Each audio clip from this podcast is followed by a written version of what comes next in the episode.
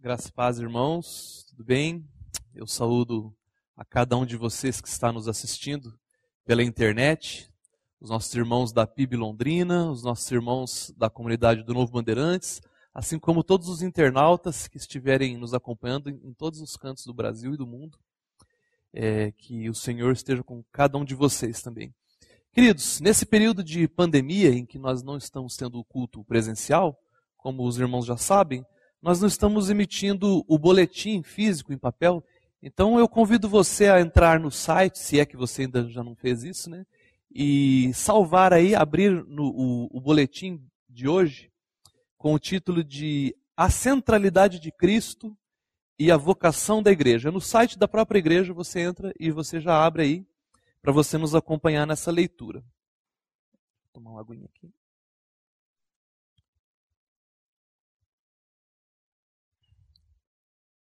O texto que será é, base para a nossa reflexão nesta manhã, ele é o texto que está aí no, no boletim, que se encontra no livro de Atos, capítulo 18, dos versos 24 até o verso 28. Eu convido os irmãos que me acompanhem na leitura, que diz o seguinte: Nesse meio tempo, chegou a Éfeso um judeu natural de Alexandria, chamado Apolo, homem eloquente e poderoso nas Escrituras. Era ele instruído no caminho do Senhor e, sendo fervoroso de espírito, falava e ensinava com precisão a respeito de Jesus, conhecendo apenas o batismo de João. Ele, pois, começou a falar ousadamente na sinagoga. Ouvindo-o, porém, Priscila e Áquila, tomaram-no consigo e com mais exatidão lhe expuseram o caminho de Deus. Querendo ele percorrer a Acaia, animaram-no os irmãos e escreveram aos discípulos para o receberem. Tendo chegado, auxiliou muito aqueles que, mediante a graça, haviam crido, porque com grande poder convencia publicamente os judeus, provando por meio das Escrituras que o Cristo é Jesus. Vamos orar, meus irmãos? Senhor, nosso Pai, nosso Deus, nosso querido Salvador, nós te agradecemos, Pai, por tudo que o Senhor tem feito em nossas vidas, por tudo que o Senhor tem feito em nosso meio. É, são tantas bênçãos que seria impossível enumerá-las agora, Pai.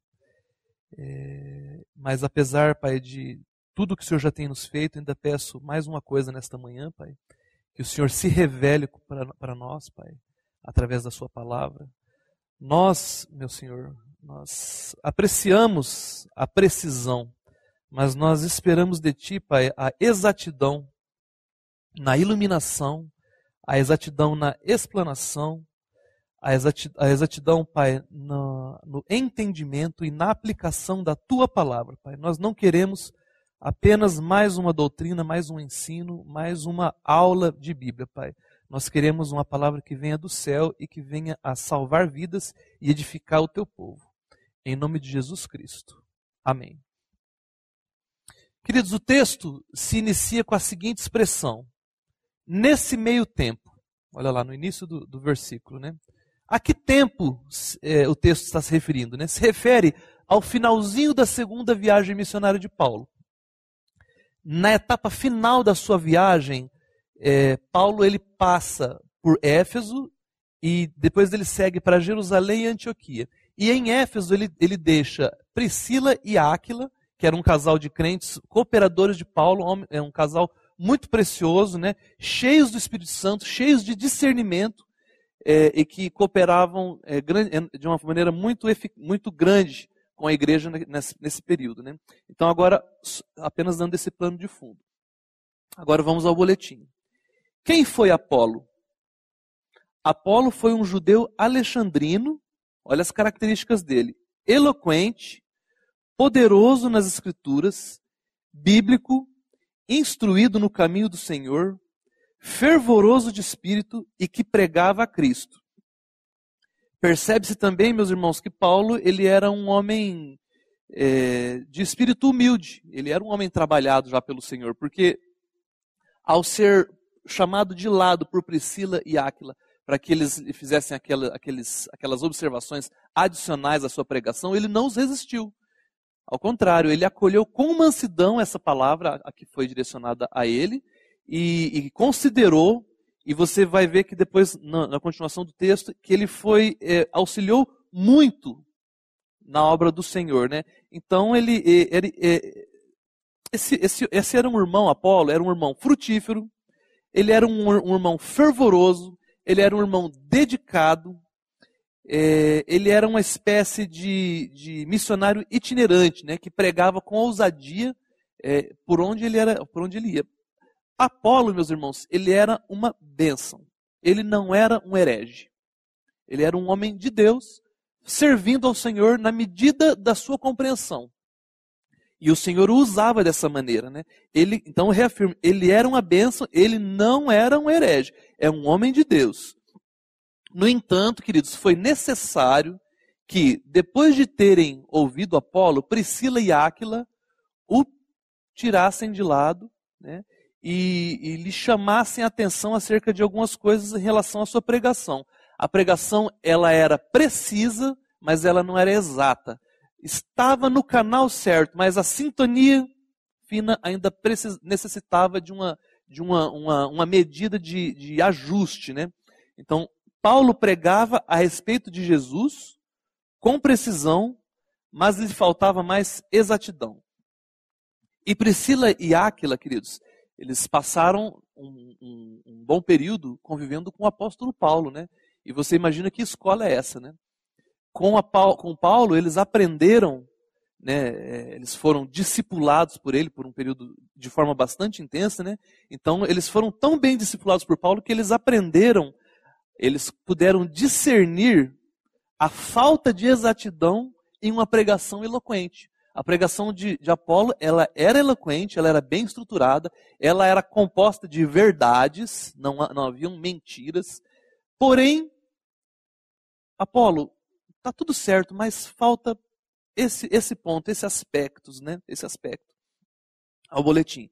Meus irmãos, eu quero enfatizar então, novamente, né, que Apolo não era um herege. Não pense que ele era um herege. Ele não pregava nada errado. Tudo que ele falava era verdade. Mas faltava uma coisa. E que coisa é essa? Exatidão. Ele tinha precisão, mas, ele, mas lhe faltava exatidão. São coisas distintas. Apesar de toda a sua eloquência, a sua mensagem, ainda que verdadeira, ela carecia de mais exatidão. Como eu disse, uma sintonia fina.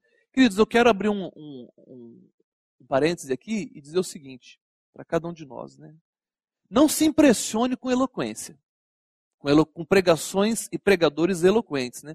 A eloquência, ela pode ser e deve ser uma ferramenta muito útil na pregação, no ministério, né? quando há exatidão na mensagem. Mas quando não há exatidão, a eloquência ela tende a converter pessoas ao pregador e não ao nosso Senhor Jesus Cristo. Você se torna um admirador, um seguidor de pregador. Por onde essa pessoa passa, esse eloquente, mesmo estando sem a sintonia bem ajustada, ele, ele arrebanha admiradores e vai criando impérios particulares, né?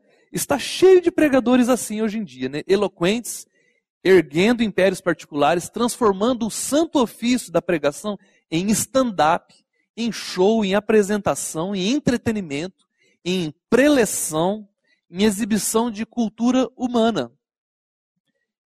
E eu não estou dizendo que essas coisas sejam mentiras. São coisas verdadeiras, coisas, inclusive, muitas vezes úteis e que as pessoas gostam de ouvir, porque isso lhe, lhe, lhe dá prazer ouvir, né? Esses pregadores, esse tipo de pregadores, eles usam a Bíblia nas suas preleções mais como uma fonte de encorajamento, de conselhos, de autoajuda, né, de lições morais, né, transformando Cristo, meus irmãos, numa espécie de coach, né? Eles não falam de Jesus como o Cordeiro de Deus que tira o pecado do mundo. Eles falam de Jesus como alguém que vai te auxiliar numa determinada área da sua vida e que uma vez que esse problema que você estiver passando ele for sanado, aquele, aquele papel, ele, ele não será o seu Senhor, Ele não é apresentado como alguém que vem morar no seu coração e que estrutura toda a sua vida, que troca o seu coração, né? Eles falam, esses, esses pregadores, né? Eles falam coisas muito interessantes. Mas falam, falam, falam, falam e nada de cruz, nada de pecado, nada de arrependimento, nada de novo nascimento, nada de mudança de vida e, obviamente, nada de salvação. Porque aquele que não nascer de novo, ele não pode nem ver nem entrar no reino do céu. Né? De volta ao boletim. Vocês percebem então, meus irmãos, que pelo texto, uma pessoa ele pode ser um servo de Jesus sincero e fervoroso, Apolo o era. Instruído com precisão na palavra e ainda assim necessitar de mais exatidão a respeito da pessoa e da obra de Cristo. Meus irmãos, aí você faça aí no seu cantinho, onde você estiver, se estiver no, no, celular, estiver na, na sua Smart TV, se estiver no seu notebook, onde você estiver, né? Os irmãos que estão aqui presentes, né? Você faça uma, uma pergunta a si mesmo, um, um autoanálise, né? Será que você e eu, nós necessitamos desse aperfeiçoamento?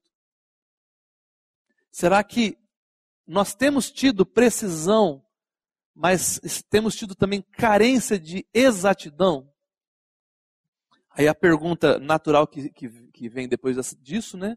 É, é, o que está no boletim. De que maneiras um homem de Deus e até mesmo uma igreja local podem ser carentes de mais exatidão acerca do caminho de Deus? Eu gostaria de, de, com a ajuda do Senhor, apresentar hoje duas situações bem específicas que fazem com que uma igreja local deixe de ser exata em relação ao caminho do Senhor e quais são os perigos que resultam dessa falta de exatidão. Então, uma igreja ela deixa de ser exata quando mais uma aguinha aqui. A igreja deixa de ser exata quando ela perde a centralidade de Cristo. E esse é o título do, do nosso estudo de hoje, da nossa pregação, né? A centra, Jesus Cristo no centro, como aquele em que todas as outras coisas são sustentadas e é, orbitam ao seu redor, né? Pelo texto, então, nós vimos que Apolo era instruído, e eu estou sendo repetitivo é, é, de, de, maneira intencional, pois eu, eu creio que na repetição é que nós aprendemos. Vimos então que Apolo ele era instruído no caminho do Senhor e que Priscila e Áquila lhe expuseram o caminho do Senhor com mais exatidão.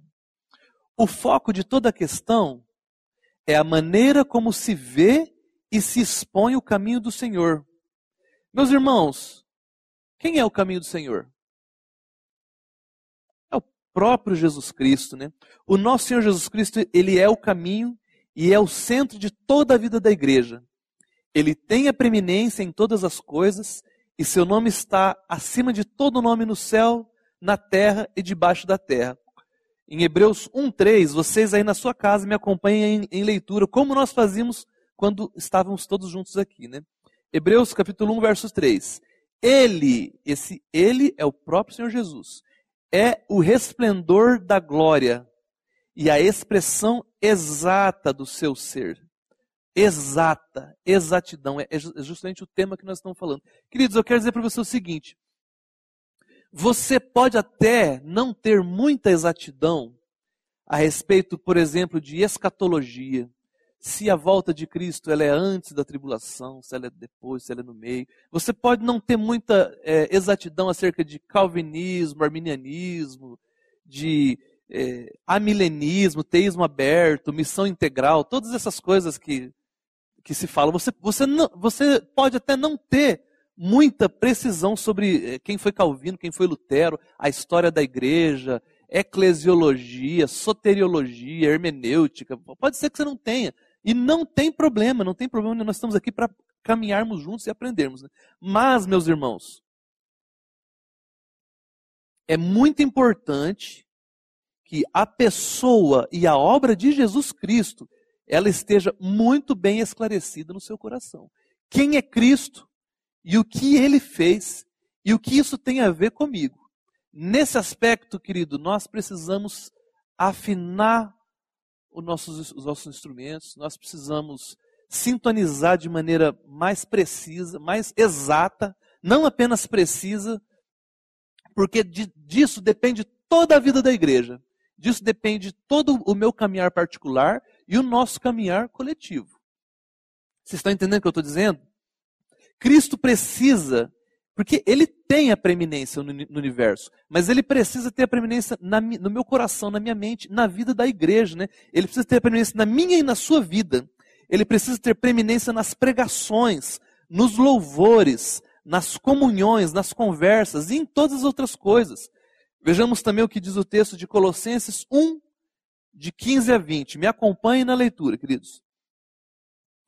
Este, este quem? Jesus é a imagem do Deus invisível, o primogênito, no sentido de o principal, de toda a criação. Pois nele foram criadas todas as coisas, nos céus e sobre a terra, as visíveis e as invisíveis sejam tronos, sejam soberanias, quer principados, quer potestades. Tudo foi criado por meio dele, para ele. Ele é antes de todas as coisas. Nele tudo subsiste. Ele é a cabeça do corpo da igreja. Ele é o princípio, o primogênito de entre os mortos, para em algumas coisas, não em todas as coisas, ter a primazia porque aprove a Deus que ne... você perceba o quanto nele, ele, por ele, para ele, né? Aprove a Deus que nele residisse toda a plenitude e que havendo feito a paz pelo sangue da sua cruz, por meio dele e apenas por ele, reconciliasse consigo mesmo todas as coisas, quer sobre a terra, quer no céu. Queridos, quantas pregações nos dias de hoje sem Cristo sem cruz, sem arrependimento, sem salvação. Quantas aulas de Bíblia nos púlpitos modernos, né? Quanta eloquência vazia, quantas lições morais, né? Cinco passos para isso, dez passos para aquilo, como ser um vencedor, etc. Né? Quanto humanismo, né? Prega-se muito sobre é, vários personagens da Bíblia, como Moisés, Abraão e Davi, né? Mas, e, e deve-se pregar mesmo, são irmãos preciosos que têm muito a nos ensinar, né? Mas nem sempre é feita essa conexão entre essas, essas histórias e Cristo e a, e a, sua obra. Né? Falar sobre esses irmãos do passado é errado? De maneira nenhuma, é, é, é verdade e necessário. Né? Porém, se não houver conexão com a pessoa e a obra de Cristo e aplicação na minha e na sua vida, pode até haver precisão, mas estará faltando a exatidão. Vocês compreendem isso? Você foi salvo por Cristo, você é cristão por causa de Cristo. Ele tem a primazia. Nós, mais do que nunca, precisamos resgatar em nosso meio a centralidade de Jesus Cristo. Ao, ao, no boletim assim, quantos louvores na primeira pessoa do singular, né? Você faça uma lista aí na sua casa depois é, do, dos os cânticos que são mais tocados na, na, nas, nas rádios gospel, né? Nas, nas igrejas, né, nos, nos, programas né, de televisão. Né? Faça uma lista e veja lá, e você faça uma análise de qual, qual a proporção, quantos deles falam do, do, autor, falam de si, e quantos apontam para Jesus Cristo. Eu estava observando os cantos cantados, pela graça do Senhor, pela misericórdia, essa comunidade tem tido esse cuidado, apontando para a pessoa de Jesus. Glória e majestade estão diante dele. Força e formosura no seu santuário, apontando para Jesus Cristo. Mas faça, faça essa experiência, você vai ficar surpreso com o resultado. Eu não estou dizendo com isso que você não possa também cantar é, cânticos que, é, que falem da sua experiência pessoal. Se você abrir o livro dos Salmos, você vai ver que tem vários salmos que Davi está falando de si, da sua vida. Mas, mas preste atenção, meu irmão, na proporção que isso tomou. E uma coisa é um irmão escrever um poema escrever uma música e adorar o Senhor com ela, né? Falando da sua experiência pessoal. Outra coisa é isso ser apresentado de forma congregacional, como se todo e qualquer que na congregação esteja fosse alguém que estivesse vivenciando aquilo que está sendo dito na letra. Por isso a necessidade de, uma, de cânticos que apontam para Jesus, que falam da pessoa e da obra dele. Né? É, voltamos ao, ao boletim. Nesses dias, meus irmãos, que antecedem o fim, A igreja de Cristo, ela precisa ser despertada para a recuperação da centralidade de Cristo. Mas eu não me refiro a uma recuperação meramente teórica ou teológica, né?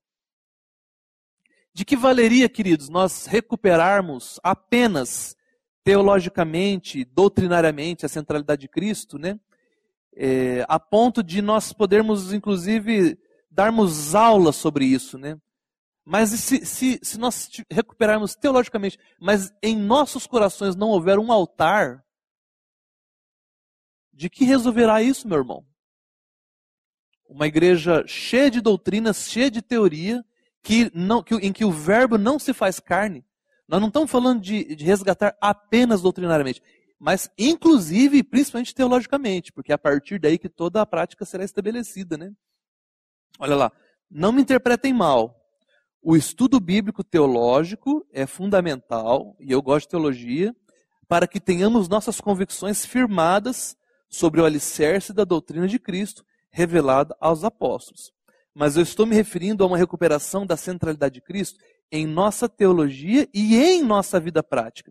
Se, meus irmãos, se fosse apenas uma questão teológica, se fosse apenas uma questão de, de doutrina e de ensino, seria até fácil, né? A gente transformava a igreja num, num, numa faculdade de teologia, num seminário. Ao invés de cultos, nós daríamos aula aqui de homilética, de hermenêutica, de exegese, de história da igreja, né? Nós formaríamos um, um bando de teólogos com a cabeça desse tamanho, cheio de doutrina, e com o, o, o corpo, o, a musculatura é, franzina. Um, um, cabeção que não tem corpo, que não, que não é capaz de exer, exercer a obra, não é capaz de viver a vida cristã, não é capaz de cuidar uns dos outros, porque só tem cabeça. Conhecimento, conhecimento, conhecimento, tem tudo na ponta da língua. Aí você vai para a vida, a pessoa não sabe lidar com as questões, ela, a, a, igreja não sabe cuidar uns dos outros, é uma igreja que vive, que as pessoas vivem para si, isoladas e que não têm comunhão, não olham para o outro, né? É, de que adiantaria então, né? A teologia, ela, ela precisa, ela pode ser aprendida, mas o caráter de Cristo, ele não pode ser produzido em mim, você, sem consagração a Ele, meu irmão. Isso não é possível, né? Uma pessoa, ela pode ter a teologia certa, mas o caráter errado. Vocês entendem isso? Faz sentido para você que está me ouvindo aí na sua casa, né? Escuta, povo de Deus, escuta. Não haverá centralidade de Cristo nas nossas vidas se não houver consagração a Ele. Se Ele não estiver no centro da sua vida, do seu coração, dos seus interesses, se, se, não é, se, se você não está aguardando a volta de Cristo, se isso não, essa, esse encontro é, definitivo ele for algo que não faz o seu coração arder, se, você, se ele não, não, não vem no seu, na sua mente durante o dia, nas suas atividades, algo, outras coisas estão ocupando a centralidade do seu coração, da sua vida. E do meu também. E, e, e, diante desse fato, se essa for a sua e a minha realidade, nós precisamos clamar por misericórdia.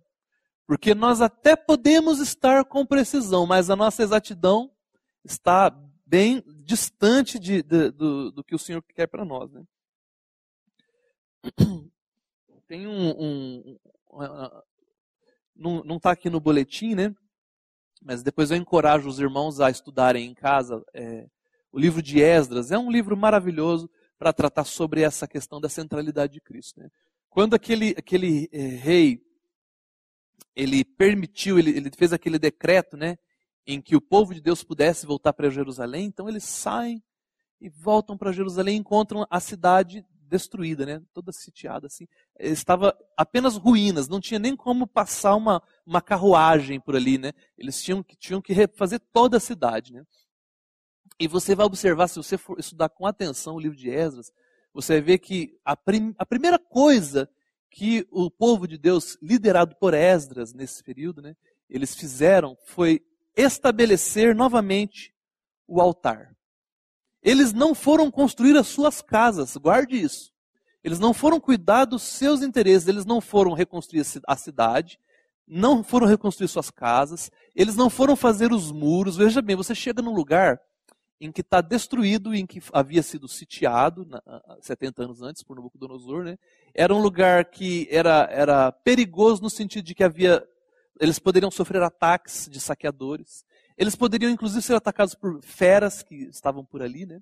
Então, pela lógica humana, a primeira coisa que nós faríamos seria o quê?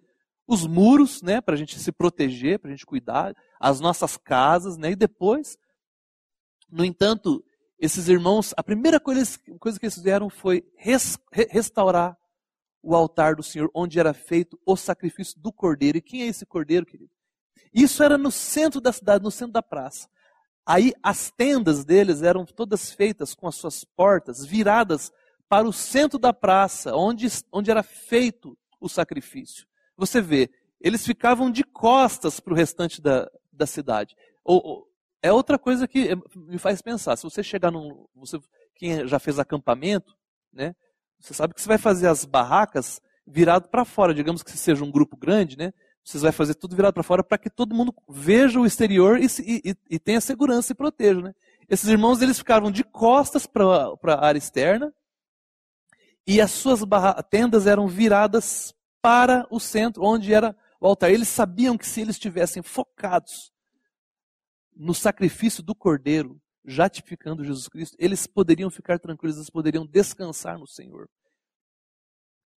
Esdras, há um versículo que fala sobre Esdras, muito interessante, que diz assim, que Esdras, ele empenhou o seu coração para buscar a palavra do Senhor, para cumprir, ou seja, viver, né?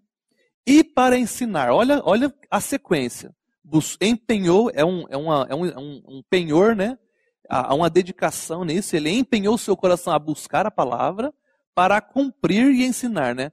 Muitas vezes a gente busca para ensinar, né, ele busca para cumprir e ensinar. Essa é a sequência. Isso é exatidão. Isso é, é, é, é, é ir além da precisão. Ele, nós não desprezamos a precisão, mas nós necessitamos da exatidão. Vamos voltar para o boletim.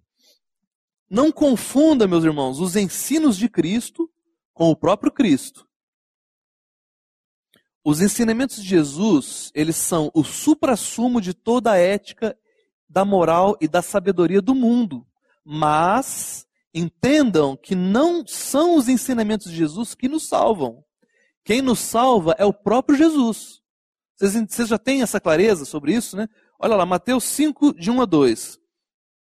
E Jesus, vendo a multidão, é o início do Sermão do Monte, subiu a um monte e, assentando-se, aproximaram-se dele os seus discípulos. Ele vê a multidão, mas quem se aproxima dele são os discípulos.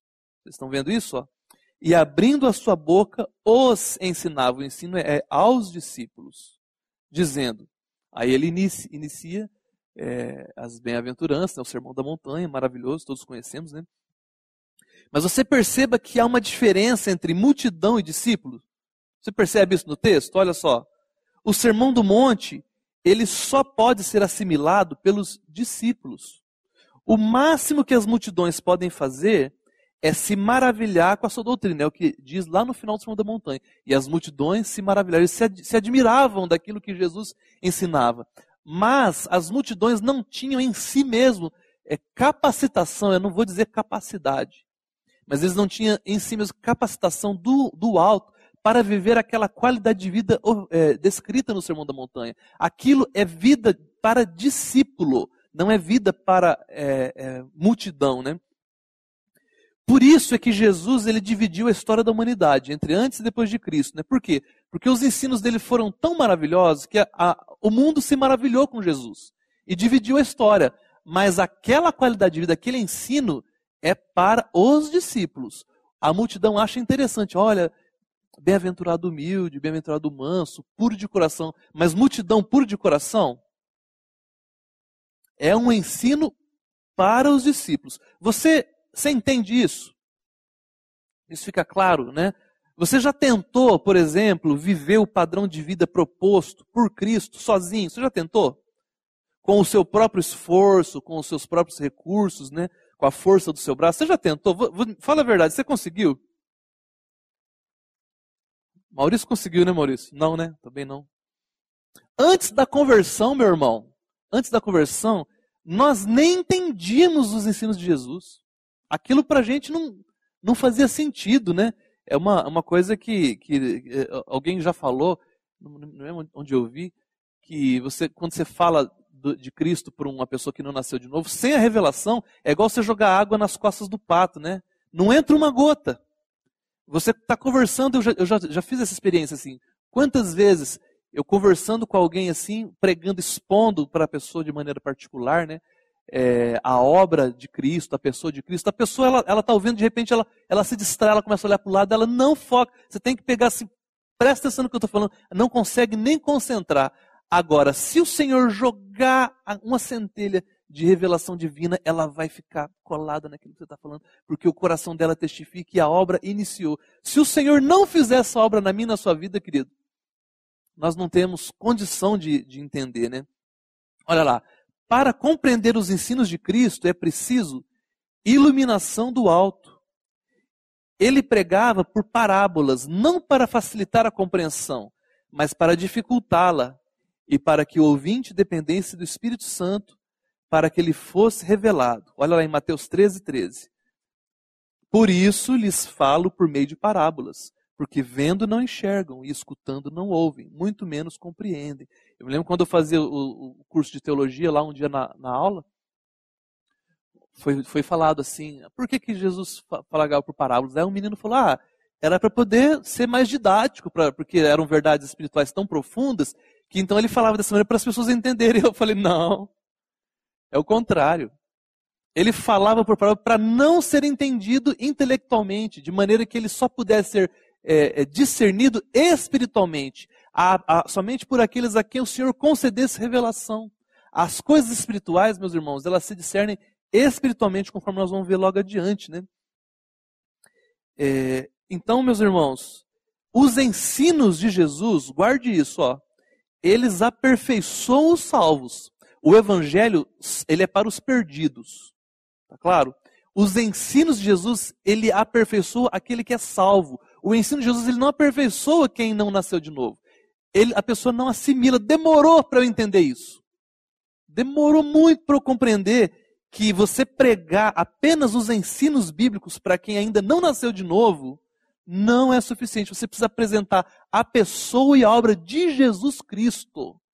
O Sermão da Montanha é maravilhoso. Eu amo pregar sobre o Sermão da Montanha. Quem me conhece sabe. Mas eu sempre deixo claro que é um ensino para o discípulo. E eu eu, eu, o desejo do meu coração é que nesta manhã, se você ainda não teve essa revelação, que o Senhor toque seu coração, abra o seu entendimento, que as escamas dos seus olhos caiam e essa palavra ela venha a edificar você, mas a partir de um novo nascimento. Porque ensino de Jesus, e você, por favor, entenda o que eu estou dizendo, apenas os ensinos, eles não salvam. O que salva é o próprio Cristo, na sua morte e na sua ressurreição. Amém? Ficou claro? Olha lá, a velha criatura, ela não pode entender as coisas de Deus. Paulo nos diz isso em 1 Coríntios 2, 14 e 15. É o que eu falei agora há pouco. Olha. Ora, o homem natural não compreende as coisas do Espírito de Deus, porque lhe parecem loucura. E ele não pode entendê-las, porque elas se discernem espiritualmente. Mas, olha esse mas, né? O que é espiritual discerne bem tudo, e ele de ninguém é discernido, né? Não é que ele não queira compreender, é que ele não pode. Ele não tem condição, os seus, os seus olhos não foram abertos, né? Não entra na cabeça dele, né? Pregar os ensinamentos bíblicos para quem não nasceu de novo, é, você cria um, um religioso. O sujeito ele vai tentar viver aquela qualidade de vida proposta por Cristo sem passar pelo novo nascimento. Ele vai se engessar e aí, ao, com o passar do tempo, ele vai perceber que, ele, que, que aquilo, que ele é um hipócrita. Que ele não tem aquela realidade dentro do seu coração e ele está tentando exteriorizar algo que, que, que não, não testifica por dentro. Então, é, das duas, uma, ou ele vai se, se desesperar com a sua incapacidade de viver a vida cristã, talvez até se deprimir, ou então ele vai se tornar um, um hipócrita, um religioso, um fariseu, em que vai ficar tentando ostentar externamente uma qualidade de vida que não condiz com a, a, o que ele tem por dentro. Né? E a nossa realidade interna e externa, elas precisam estar é, é, em sintonia, né? Você se lembra quando o, o sacerdote ele ia oferecer o, o cordeiro para sacrifício, né? Primeira coisa que ele fazia, o cordeiro ele tinha que ser perfeito por fora, ele, tinha, ele não podia ter manchas, ele não podia ter nada, ele tinha que ser perfeito. Só que aí, em seguida, o que, que, o, que, que o, o sacerdote fazia? Ele matava o cordeiro e a primeira coisa era arrancar o couro. Ele, ele tirava o couro, esfolava, para ver se por dentro tinha alguma úlcera, se tinha algum tumor, alguma ferida. Porque ele tinha que ser perfeito por fora e por dentro. Você percebe isso? O grande problema, querido, o grande problema, é que às vezes a gente complica. E o evangelho do Senhor ele é simples, né? É, se nós não pregarmos Cristo e esse crucificado, nós estaremos colocando outras verdades no centro e assim perdendo a centralidade de Cristo. Eu não estou dizendo que nós não podemos tratar de outros assuntos, nós devemos, existem carências em muitas áreas, mas pregar a partir de Cristo, capacitado, capacitado por Cristo, ensinado por Cristo e entendendo que sem a vida de Cristo nós nada podemos fazer, né? Na sua morte como propiciação pelos nossos pecados e na sua ressurreição nos dando uma nova vida, aí sim nós podemos viver a vida cristã proposta por Cristo. Né? O grande problema, meus irmãos, é que a gente muitas vezes confunde né, evangelho com religião, né? E a gente não, não pode confundir, não deveria confundir né, o evangelho com Cristo, né? O evangelho de Cristo com religião, né? E a placa de igreja, é uma, inclusive o Maurício sempre fala aqui, que não salva, né? Existem mais de 10 mil denominações cristãs, né? Ele, é, é, e Jesus, nós sabemos que não tem compromisso com nenhuma delas. O compromisso dele é com, com o seu povo. Aquele povo que ele, que ele salvou, que ele, que ele elegeu, que ele está santificando. Né? O seu compromisso é com a sua palavra e com a sua igreja. Né? O nosso Senhor Jesus Cristo, ele não é, ele não, não pertence à igreja batista. Jesus não é batista. Ele não é metodista, ele não é presbiteriano, né? É, nós é que pertencemos a ele, né? Ele é o cabeça da igreja. E a igreja, ela é submissa a ele. Todos aqueles que já passaram pelo novo nascimento, que já tiveram seus corações trocados, regenerados, que já tiveram seus nomes escritos no livro da vida e que jamais será apagado, né? Eles fazem parte da verdadeira igreja. E este sim tem condições, não em si, mas capacitados por Jesus a viverem a qualidade de vida descrita. Né? Você que me ouve agora aí, você já nasceu de novo? Você já teve essa experiência de troca de coração? Isso para você é uma, é uma, já é uma verdade na sua vida? Ou isso está soando muito novo para você? Nossa, que coisa que diferente, né? Você pode até inclusive se maravilhar, né? Com essa doutrina de Jesus, né? Que nós estamos apresentando aqui, né? Se você estiver apenas se maravilhando, você precisa clamar por misericórdia, Senhor. Abre os meus olhos, revela para mim, Senhor. Eu, eu, eu, eu, eu não, para mim não basta precisão, eu preciso de exatidão, querido. De volta ao boletim, olha lá. Talvez o maior motivo da decadência da igreja moderna, do fracasso cristão na expansão do reino e do esfriamento do amor seja justamente esse: a perda da ênfase da centralidade de Cristo na vida da igreja e na vida dos crentes. Nós damos muita ênfase nas estratégias de como viver bem, de como ter um bom casamento, uma boa profissão, uma boa saúde, né? Que são coisas muito boas, né? Não são mentiras, são ensinos corretos, como o ensino de Apolo, não é? Coisas verdadeiras e que nós desejamos essas coisas e nós precisamos dela. Né? Mas onde é que está a centralidade de Cristo nisso tudo? Cristo é tudo em todos. Ele é a pedra angular ele é o fundamento. Lá em Romanos 11, 36, nos diz o seguinte: Porque dele, e por ele, e para ele são todas as coisas. Glória, pois, a ele eternamente. Amém. Nada, nada, nada, nada fora de Cristo, ele irá te satisfazer, meu irmão, você que está me ouvindo. Nem dinheiro, nem poder, nem, nem nada, nem vícios nem mesmo as coisas lícitas que ele nos dá. Tem um livro do, autor chamado John Piper, chama-se Deus é o Evangelho, que ele nos, nos exorta a não confundir as bênçãos que Deus nos dá em Cristo com o próprio Cristo. Aquilo que ele nos dá é precioso, é maravilhoso e nós queremos, nós não, não abrimos mão. Mas é o, é o Evangelho, é a pessoa do próprio Jesus é que é, é, é dele que nós necessitamos. E é ele que precisa estar no centro da minha e da sua vida, né? Então, nem mesmo, nem mesmo, guarde isso, meu irmão. Se você esquecer de tudo que eu estou falando, isso eu quero que você guarde. Que nem mesmo as bênçãos dele fazem sentido sem ele. Porque às vezes a gente pode se, se entreter e, e nos envolver com aquilo que ele nos, já nos deu. E, e, ficarmos muito satisfeitos com aquilo que a gente tem.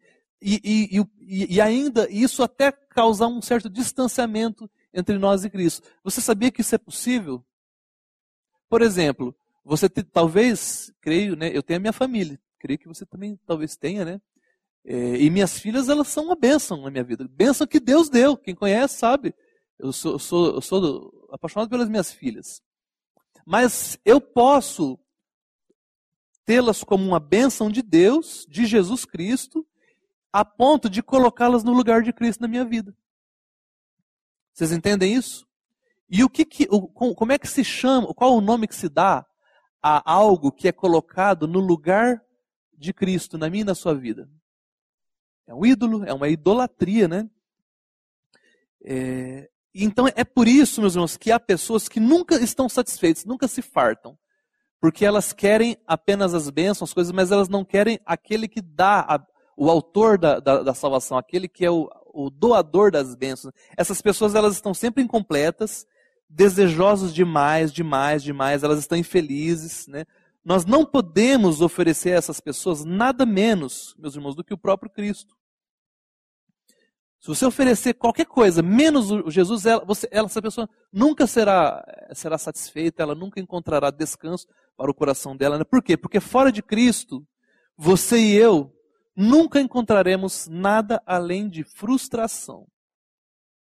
De volta ao boletim, já caminhando para o fim. Vejamos agora o segundo ponto, que na verdade é o desdobramento natural da centralidade de Cristo na vida da igreja.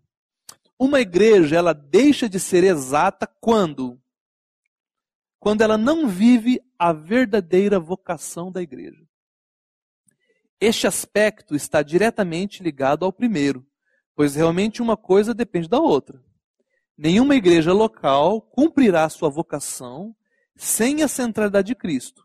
Dito isso, vejamos qual é a vocação da igreja.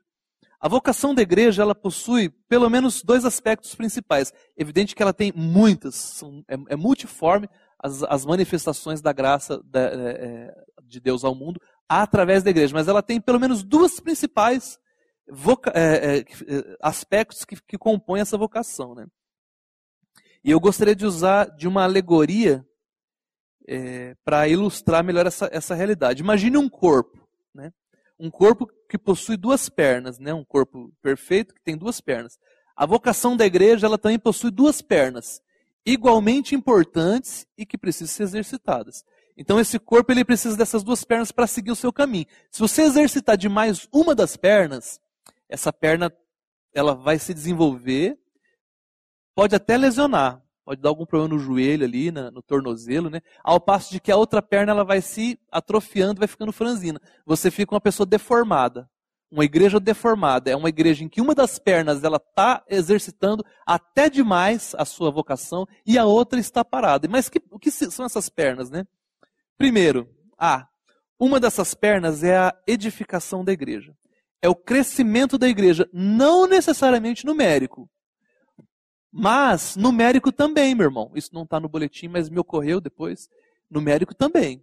Muitas vezes nós somos assim, temos a tendência de falar assim que ah, o que importa é, é, a, é a, qualidade, não a quantidade. Mas, meus irmãos, quando você pensa numa igreja, uma igreja com bastante pessoas, né? O que, o que, que, é, o que, que são números dentro de uma igreja? São pessoas salvas para Cristo.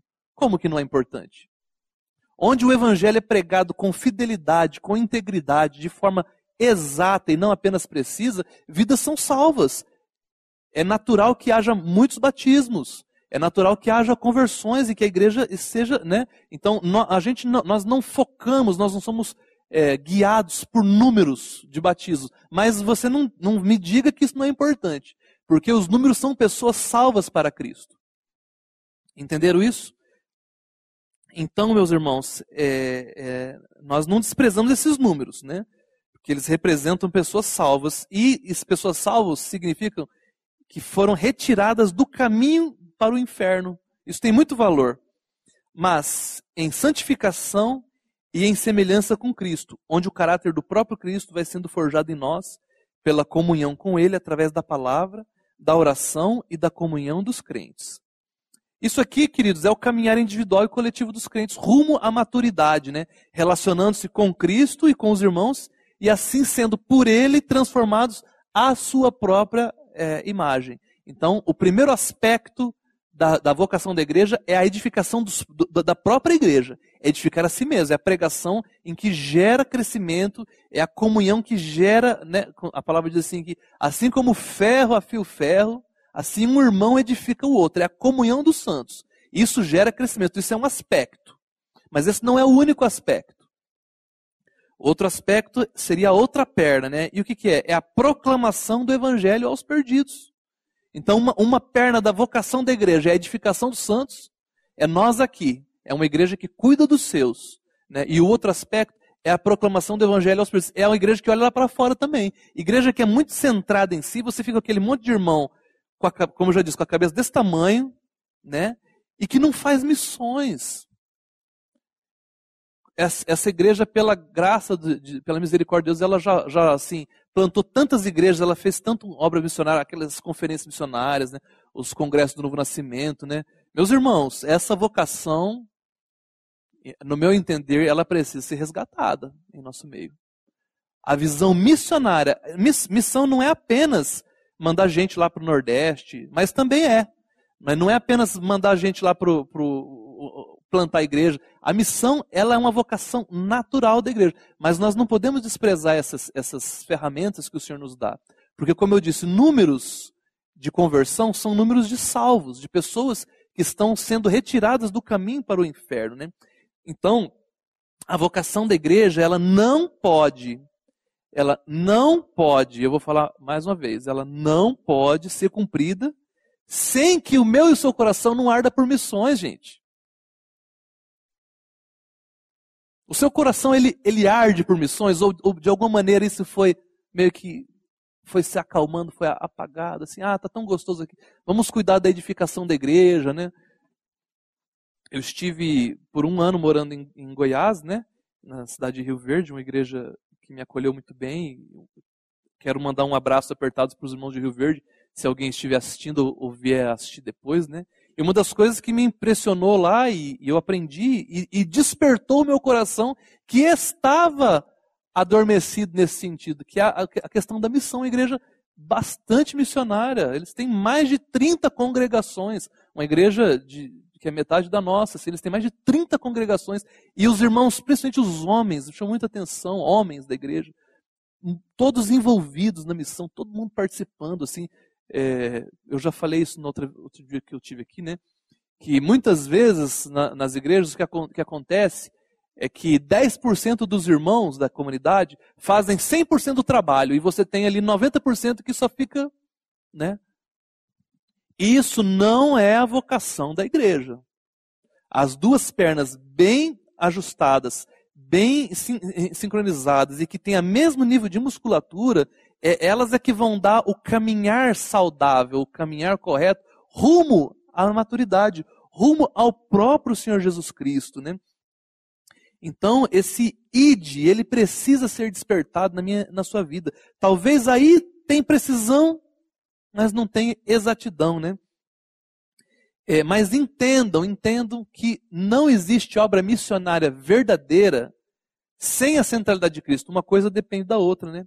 Uma igreja não missionária é uma, é uma contradição essencial ter, de termos. Na vida normal, eu digo normal, a vida normal da igreja, em que as duas pernas têm a mesmo tamanho, a mesma musculatura, que conseguem andar junto, né? Na vida normal da igreja, é, missões, ele não é um ministério entre outros.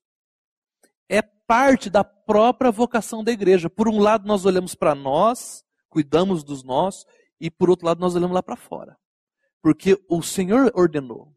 Não é porque a gente quer número, não é porque a gente quer ostentar quantidade de, de, de, de congregações, quantidade de, de dinheiro que a gente envia para missionários lá fora, é porque é uma ordem do Senhor, é o ID, né? Uma igreja saudável, normal, ela tem então essas duas ênfases equilibradas, a edificação da igreja e a proclamação do evangelho aos perdidos, né?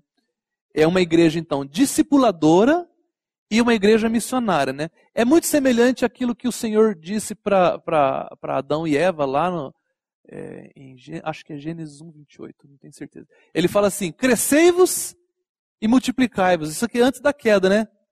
É, Para pessoas que têm comunhão. Adão e Eva não tinham comunhão com, com Deus, né? Antes da queda, né? Ele falou assim: crescei-vos e multiplicai-vos. Igreja Batista, crescei-vos, amadurecei-vos, né? É, edificação de crescei-vos. Mas não é só crescei-vos, querido. É multiplicai-vos. As duas pernas, edificação aqui, salvação lá fora proclamação do evangelho. Tem uma, uma, expressão que se usa lá em Rio Verde que diz que é do outro lado da rua e do outro lado do mundo. Pregação, né? E eu, eu ainda disse lá para eles que, mas é dentro de casa também, né? Porque são as duas pernas, é a edificação da igreja e a proclamação aos perdidos, né? Crescei-vos e multiplicai-vos. Aplique isso como uma vocação da igreja, porque essa era uma, uma realidade de Adão e Eva, né, que foi dada a Adão e Eva, né? A própria segunda vinda de Cristo, ela está relacionada com esses dois aspectos da vocação da igreja, né? A palavra nos ensina que quando o evangelho for pregado a todas as nações, né, ou seja, missões, então virá o fim. Mas meus irmãos, lembre-se de que Cristo, em sua volta triunfal, está no boletim, ele deseja encontrar uma noiva ataviada. Jesus, meus irmãos, ele não irá se casar com uma criança. Será a sua noiva será madura, bela e adornada, né? O propósito do Senhor, então, ele sempre foi de que conheçamos e prossigamos em conhecer o Senhor, né? O Senhor nos ordenou então que a sua igreja ela estivesse preparada para a sua volta. Pessoas, como eu já disse, que não anelam pela volta de Cristo, Está faltando centralidade no coração. Tá, pode até ter precisão no discurso, mas a exatidão da sintonia fina, né? É... Então, e de que maneira que a igreja ela pode estar preparada para a volta de Cristo? Sendo ministrada pelo Espírito Santo através do discipulado. Me faz lembrar aquela história quando os irmãos se lembram, quando Abraão ele, ele ordena que o servo Eliezer ele vá buscar uma noiva para o seu filho Isaac. Vocês lembram dessa história? Então Eliezer ele vai até aquela terra distante, né? Que era a terra de onde Abraão tinha vindo, né, e ele, ele tinha uma, uma palavra, uma expressão que ele ia usar com, a, com uma pessoa, e aquela que atendesse, que seria pedir água né, para os animais, né, aquela que atendesse aquele chamado dele, né, a, a, seria o sinal de que ela seria a noiva para o Isaac. Então ele foi lá e chegou, encontrou a, a Rebeca e fez aquela palavra, e a Rebeca falou, né, respondeu de maneira adequada ali. E aí Eliezer falou: Olha, tem um rapaz, Isaac, e ele, eu vim aqui buscar uma noiva para ele tal, e é, você quer se casar com ele? E ela, você vê que coisa impressionante, que história impressionante, né? Aí ela pega e, e deixa tudo e vem juntamente com Eliezer. Então você imagina essa viagem. Rebeca está viajando com Eliezer. É uma viagem que é longa, né? E lá no final da viagem, o que ela vai encontrar? O noivo. Ela ainda não conhece o noivo. Tudo que ela sabe a respeito do noivo é aquilo que o Eliezer falou para ela. Então, qual, seria, qual será que seria a, o assunto da viagem? Sobre o que eles iriam conversando? Certamente sobre Isaac, né? E, e Eliezer iria revelando a Rebeca características sobre Isaac, né? A ponto de que você vai ver que quando Rebeca chega lá, e o Isaac sai da tenda, ela o reconhece. Ela nunca tinha visto ele. Ela o reconhece, ele a reconhece, eles se encontram, e leva ela para dentro, e ali eles, eles consumam o casamento, né? Mas, meus irmãos, a, a, tipologia é maravilhosa. Abraão simboliza Deus Pai, quem envia Eliezer, simbolizando o Espírito Santo, que, que encontra com Rebeca, que é a igreja, né? E agora essa, essa caminhada do Espírito Santo com a igreja, em que nessa caminhada o Espírito Santo vai nos revelando mais e mais de Cristo. Qual é a centralidade da conversa de Eleazar e de Rebeca? Qual que é o assunto? Jesus. e o Espírito vai revelando à igreja a pessoa e a obra de Jesus Cristo, a ponto de que quando houver o encontro final, na parousia, naquele dia, Paulo chama de aquele dia, né? Eles, eles irão consumar esse casamento e a Rebeca já anela, a Rebeca ela já, já conhece Isaac sem nunca tê-lo visto fisicamente. Nós não vimos o Senhor Jesus Cristo fisicamente. O que nós sabemos de Jesus é, é pela fé revelado pela palavra no nosso espírito. Mas um dia nós o encontraremos face a face. Ele mesmo enxugará as lágrimas dos nossos olhos. Será, será o, dia, o dia das bodas do Cordeiro, em que eu e você estaremos diante do Senhor, não para ser julgado, mas para passar a eternidade com Ele, é, é, em gozo, em, em alegria e satisfação. O seu coração ele anela por isso? Isso é a, é, é, é, a, é, a, é a, a, vocação da igreja, querido. Crescei-vos e multiplicar. Você perceba, no boletim novamente, que não existe de fato nem edificação da igreja e nem missões de forma exata sem a centralidade de Cristo. É por isso que o assunto é tão importante. A verdadeira edificação da igreja e a verdadeira obra missionária não podem ser dissociadas da centralidade de Cristo na vida comunitária da igreja e na vida individual dos irmãos. Amém? Conclusão. Se você quiser, olha no, no seu boletim, se você quiser a edificação da igreja, pregue Cristo. Se você quiser a falência da igreja, pregue a igreja. Você quer uma igreja missionária? Pregue Cristo. Quem é o maior dos missionários? Quem foi o maior dos Quem é que deixou a sua, a sua terra e veio, deixou seu reino e veio até essa terra resgatar perdidos? Quem é o maior missionário? É o próprio Cristo, né? Você quer uma igreja que ela não faz missões, então você pregue técnicas de missões. Ela não vai fazer. Se você quiser uma igreja missões, você pega o Cristo missionário que ele vai fazer, né? Nós queremos ter divisões na igreja, então nós vamos pregar sobre ecumenismo e unidade. Você vai ter muita divisão na igreja. Agora você quer ter uma igreja unida, você quer ter unidade na vida da igreja, então você pregue a nossa união com Cristo e a nossa união uns com os outros através da obra de Cristo. Você vai ter unidade. Nós queremos ter a destruição das famílias da igreja, é só pregar sobre família. Você quer ter destruição da família, falência da família? Prega sobre família. Você quer a salvação da família, famílias saudáveis, então você pregue Cristo na família. Quando nós pregamos a Jesus Cristo, vidas são salvas, a igreja é edificada e o nome de Deus é glorificado. É por isso que nós não podemos perder, e eu estou sendo repetitivo de, é, por, é, intencionalmente, tá? nós não podemos perder a centralidade de Cristo na vida da igreja e nas nossas próprias vidas. E, mais uma vez, repito, não é uma centralidade meramente teórica, acadêmica, teológica, uma centralidade no meu e no seu coração. No que, que você pensou hoje quando você acordou? O que, que já veio no seu coração? Qual a última coisa que você pensou de dormir, né? Eu não estou dizendo para você forçar isso, mas isso é uma maneira de você diagnosticar, né? É... Que o Espírito Santo de Deus, ele nos desperte, ele me desperte para essas verdades e nos dê a graça de não substituirmos a centralidade dele por qualquer outra coisa. Por mais precisa e preciosa que ela possa ser. Nós precisamos de exatidão. Pois o nome disso, como Maurício já falou, é idolatria. E os idólatras, eles não herdarão o reino dos céus. Amém, meus irmãos? A Livraria PIB Londrina procura selecionar cuidadosamente seus títulos e autores a fim de oferecer um conteúdo alinhado com o Evangelho de Jesus Cristo. Bíblias, livros de teologia, devocionais, literatura infantil, biografias, comentários bíblicos e muito mais. Dispomos também de um acervo de CDs e DVDs das mais de 5 mil mensagens ministradas na primeira Igreja Batista em Londrina. Visite a Livraria PIB Londrina e conheça ainda mais. Livraria PIB Londrina, de segunda a sexta, das 13h30 às 18 horas. Endereço na Avenida Paraná, 76A, próximo ao Calçadão, bem no centro de Londrina. Ligue para 3372 8921 ou acesse o site www.livrariapiblondrina.com.br.